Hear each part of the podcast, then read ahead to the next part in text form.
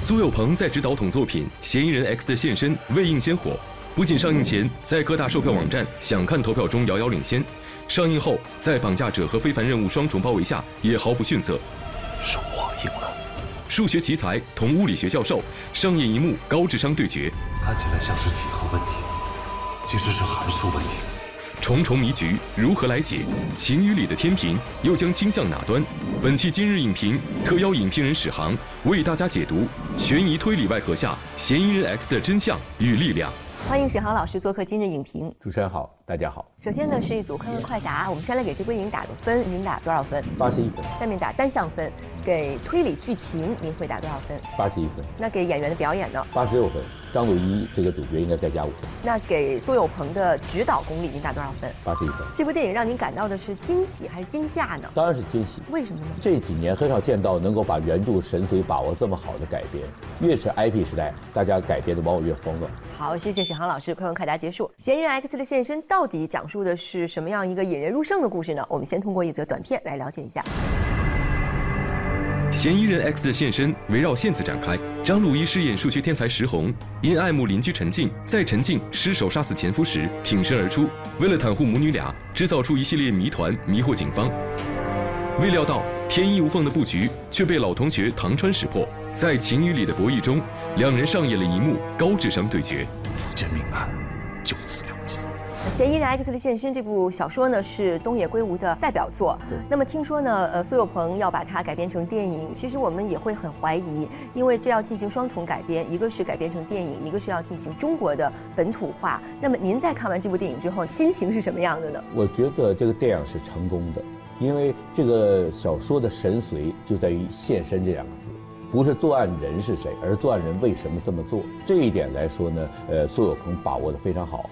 人不可貌相。它是一个悬疑片，但是一上来他就告诉了你凶手是谁。漫长的过程当中，都是在向你解释他为什么要这样做。对，因为你在人海中锁定凶手，其实不是最难的工作，但你要透视凶手的内心，那是测谎器、心电图什么都无法抵达的一个工作。只有靠创造性的呃创作和改变，一点点揭示出来。所以这一点确实特别难的。我们关心的一件事情就是作恶的人心中如果还盛开着一朵白莲花，那是为什么？而这个他讲就是这个。我们说献身，这里面其实有个特别重要一点，你可以为你爱的人献自己的身，可不可以献别人的身？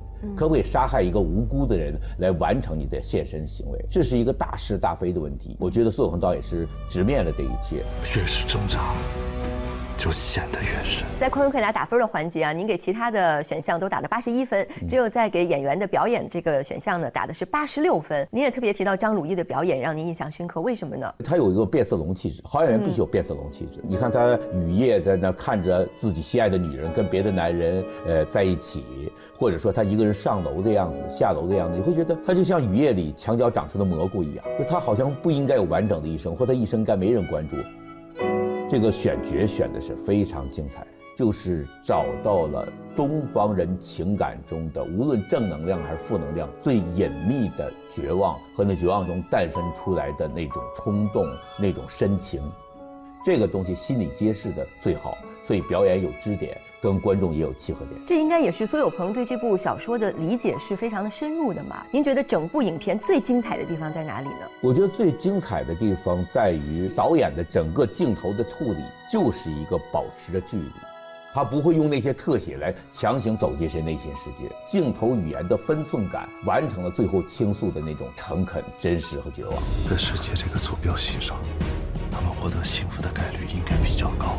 由于好的导演和表演的结合，所以当他最后的时候，你会觉得他越把自己说的一无是处、卑微、廉价、微不足道，越能感觉到他代表生活中很多沉默的大多数。照到观众心里面一样。但是我对片子觉得有一点遗憾，就林心如的表演呢，尤其在后期大结局上没有跟上。因为你可能说王凯呢，他要逊色于张鲁一点，说原来人物设计就是要道高一尺，魔高一丈。也许我们都错了。但是林心如这个角色应该是一个打动石红也能打动观众的，但是最后投案自首那场戏，就是他那跪的方法是电视剧化，不带感情交流，走套路的。所以有遗憾。它本来是一部日本的悬疑推理小说，那这次我们看到它的本土化进行的还是比较让人舒服的。您觉得它的成功之处在哪里呢？因为我觉得啊，就是拍摄普通人的生活，普通人的生活，它也就存在一个接地气儿的问题。上班下班，上班下班，在大桥底下走过，吃早点，去吃早点，还有骑自行车，这都是我们每一个人都会经历的事情。招牌套餐。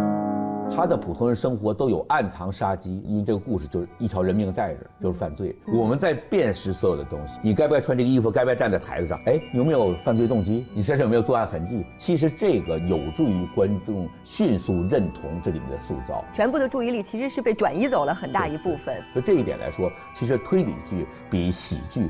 更适合本土化，因为观众牵挂的重点在那儿。其实这个故事也会有一个纠结的点，就是情与法究竟该如何来选择。其实说叫现身剧、现身片儿，是一个很窄的片种，因为它是个独特的心理架构的东西。全民目击，孙红雷、赵立新他们演的那个片子，因为那里面是一个顶罪，父亲替女儿顶罪，一生中最爱的就是我的女儿。